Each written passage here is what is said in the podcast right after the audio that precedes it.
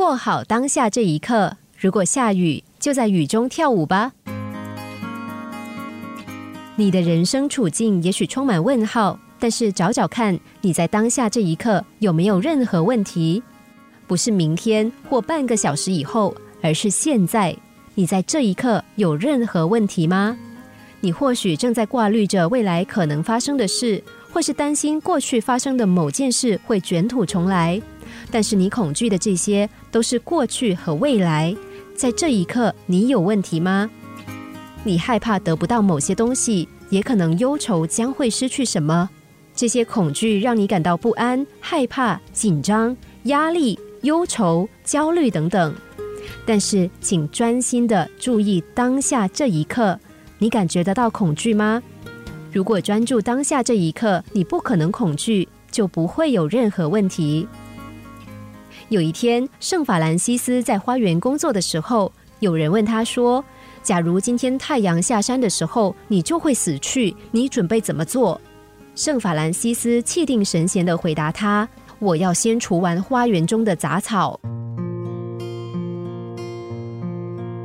在这充满恐惧、没有安全感的世界上，这句话是一个很好的启示。近来很多人说，现在地球暖化。海平面上升，环境污染，失业率攀升，治安败坏，天也许会塌下来。为什么还要进大学念书？为什么还要生儿育女？为什么还要努力打拼？可是圣法兰西斯却用一个很简单的比喻来回答这些问题：继续清除你花园中的杂草。不管是要被裁员，婚姻快走不下去，刚被诊断出重病，合约不再续约。或者是有人正等着你倒下，我们都应该专心活在当下这一刻。另一个故事，一名旅人经过一个空旷的野地，遇上了一只老虎，他拔腿就跑，而老虎在后面紧追。结果他来到一个断崖，抓住一根粗大的藤蔓，荡出了悬崖。老虎仍然在上面守候着。那个人颤抖的往下看，却发现悬崖底下还有一头老虎，正等着他掉下去就要吃他。而现在，唯一支撑他的这根藤蔓，竟然有两只老鼠一点一点的啃了起来。一筹莫展之际，那个人看到身旁草丛长了颗鲜美多汁的草莓，于是他一手抓住藤蔓，一手伸过去摘。他吃着草莓，一边赞叹草莓真甜。